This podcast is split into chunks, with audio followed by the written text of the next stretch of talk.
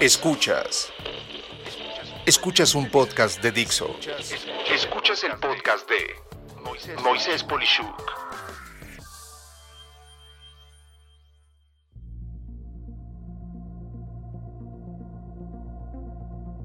Cuarenta años trabajando por mi cuenta.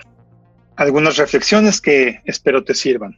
Efectivamente, este noviembre de 2020 se cumplen 40 años desde que recibí mi primer pago por servicios efectuados por mi cuenta. En honor a la verdad, empecé cinco años antes, en el trabajo de mi papá, a saber lo que era la venta de una microempresa, con un mostrador, ya en atención al público, pero cuento esos cinco años previos como aprendizaje, además de que ese trabajo no era remunerado, pero por mucho hoy puedo afirmar que me dio bases para el resto de mi vida. Lo primero que puedo decirte es que te deseo lo que me ha pasado, pues cada uno de esos 40 años siempre me he dedicado a algo que me apasiona. Y cuando se tiene pasión por algo, es como practicar o ver el deporte que más te gusta.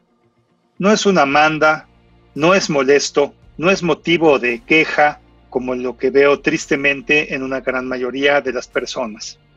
Sin embargo, la reflexión de esto es por igual como yo la denomino de alto riesgo, pues nunca aprendí a ser empleado o ejecutivo de ninguna empresa como asalariado.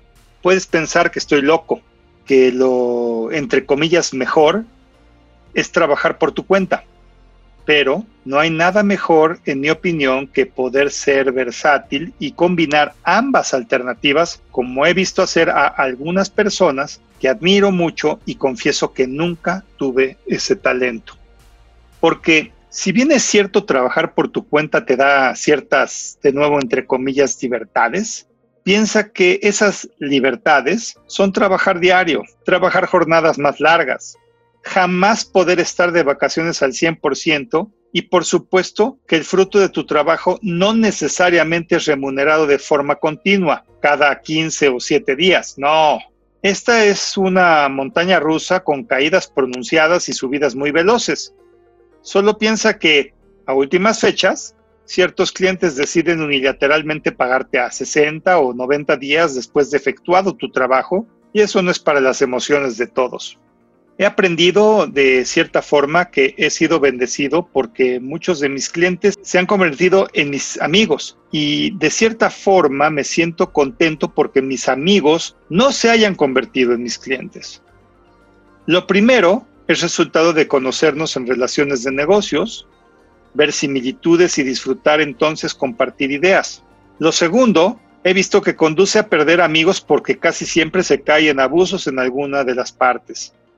He vivido para estas alturas varias crisis, tanto nacionales como internacionales. He podido experimentar en persona el famoso dicho de que toda época de crisis es una época de oportunidades. Y en modesta proporción me siento contento de haber crecido como empresario y como persona por haber visto cómo sí lograr algo y evitar la locura colectiva de sentirte cómodo con el fracaso porque a todos les va mal en esa época. Y así el error de diciembre de 1994 me dio la oportunidad en 1995 de tener mucho trabajo. Y así la pandemia del 2020 me permitió inventar nuevas formas de atención, nuevos servicios y nuevas opciones que han gustado a muchos, logrando captar nuevos clientes que de otra forma nunca habrían existido. Mi reflexión aquí es simple. No le hagas caso siempre al mercado o al sentir de todos y sientas comodidad en el fracaso colectivo. Es mejor ver cómo sí lograr algo a justificar porque no hacer algo sería lo equivocado. Sí, hacer algo tiene alta probabilidad de fracaso, pero es mejor ese riesgo al riesgo de no hacer nada. Muchas veces ha salido el tema de que recomendaciones eh, se pueden hacer para ser independiente. Yo puedo hablar de 10 como mínimo, Aquí te las comento. 1. Nunca dejar de aprender ni estudiar. Por disciplina lo hago semanalmente, cuando menos 2 a 3 horas por semana. Eso independiente a todas las suscripciones o fuentes de información que me bombardean varias veces al día con temas nuevos. 2. Nunca olvidar a los que te han enseñado algo. Tengo larga memoria para todos ellos y al decir que no los olvido siento la obligación personal de que cuando veo algo de valor para ellos se los comparto también, tratando de hacerles una ofrenda a su amabilidad al haberme dejado algo. 3. Ayudar a tus conocidos. Muchos son despedidos o recortados de sus puestos de trabajo por razones a veces incongruentes, pues si algo he aprendido es que la curva de aprendizaje existe y las personas empleadas con más antigüedad pueden ser un cúmulo de relaciones y conocimientos impresionante. Cuando alguien que conozco me entero que está en esa situación, me hago personal el interés de ayudarlo a colocarse en alguna nueva empresa, pues en mi opinión que no hay mejor regalo para nadie que el ser y sentirse alguien productivo. Curiosamente, cuando eso sucede, me pasan también cosas buenas de trabajo a mí, a veces relacionadas con ese hecho de ayudar, pero la mayoría prácticamente como eventos independientes. 4. Sorpréndete con facilidad. Me admiro del ingenio de tantas personas tan creativas en el mundo y en especial en México. Me impresiona cómo un cerillo apila decenas de carritos de la tienda de autoservicio y puede llevarlos de golpe. Lo mismo que los puestos de una esquina implementando una línea de producción de comida a la hora pico. Lo mismo que la solución creativa que hace un plomero para resolver una fuga de agua. Siempre pienso cómo puedo incorporar eso a un ejemplo, a una práctica o a un proceso. 5. Sé amante de los procesos.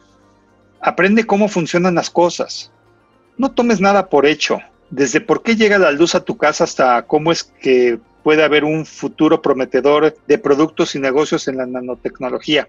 Siempre observo en todos lados cómo se administran las filas, cómo operan los flujos, cómo cambian los servicios y el mercado por efectos externos y con base en eso, cómo los procesos se orquestan para en conjunto crear un nuevo servicio. 6. Ten una disciplina de lo que debes y lo que ganas. Lo primero que hago al recibir un ingreso es ver todo lo que puedo adelantar y pagar.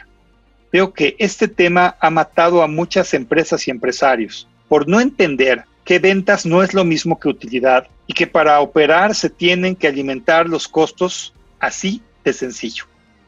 Sí, yo adelanto pagos. Yo prepago lo que puedo y siempre sorprendo así a mis proveedores. Piensa lo que sientes de alguien que te persigue para pagarte. Piénsalo.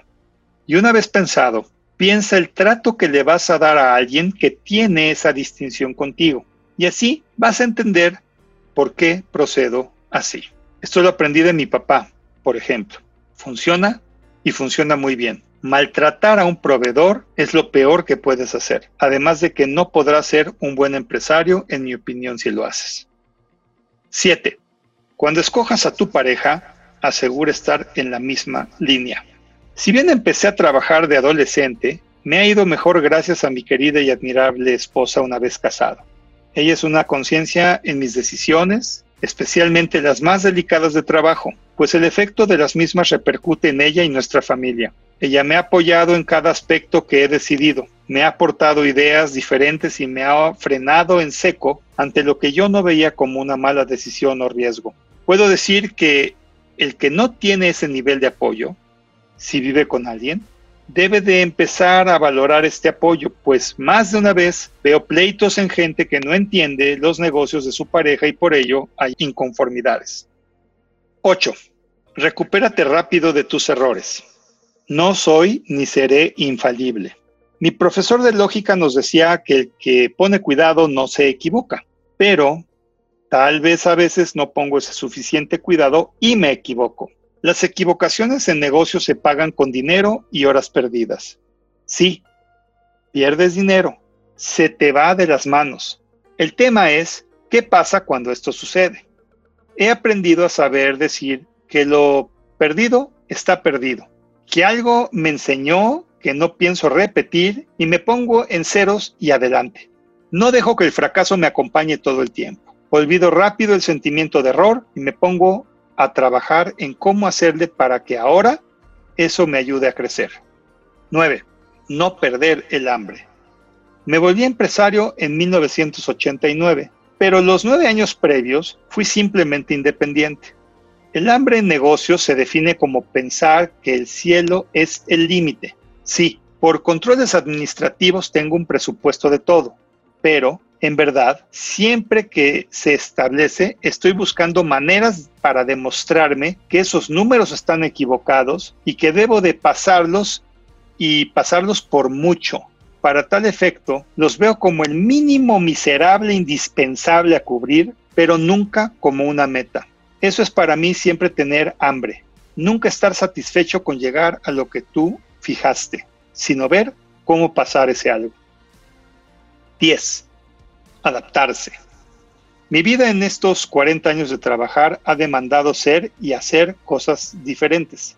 El promedio nunca es menor a los cambios que suceden, insisto. Nunca menos de dos veces al año cambia todo, aunque en este 2020 ya voy en la sexta iteración.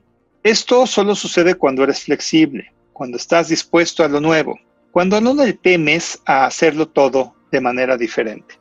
Y podría seguir con muchas más reflexiones, como el qué es un buen cliente, un buen proveedor, un nicho de mercado, pero creo que hay que dejar algo siempre para los siguientes 40 años. Gracias a todos los que me han permitido ser lo que he sido. Gracias a mis clientes y mentores. Gracias a mis padres, mi esposa y mis hijos por estar para mí siempre allí. Pero en especial, mis reflexiones concluyen con un enorme agradecimiento a mi amado México, no solo porque es en instituciones 100% nacionales donde yo estudié mis estudios, carrera y maestría, sino por ser este gran país donde se me han dado las oportunidades, porque somos gente increíble, buena y creativa, y porque todo lo que he querido ser y hacer siempre se me ha dado en un marco de paz y libertad para lograrlo. Soy Moisés Polishuk y agradezco que me hayas escuchado. Hasta la próxima.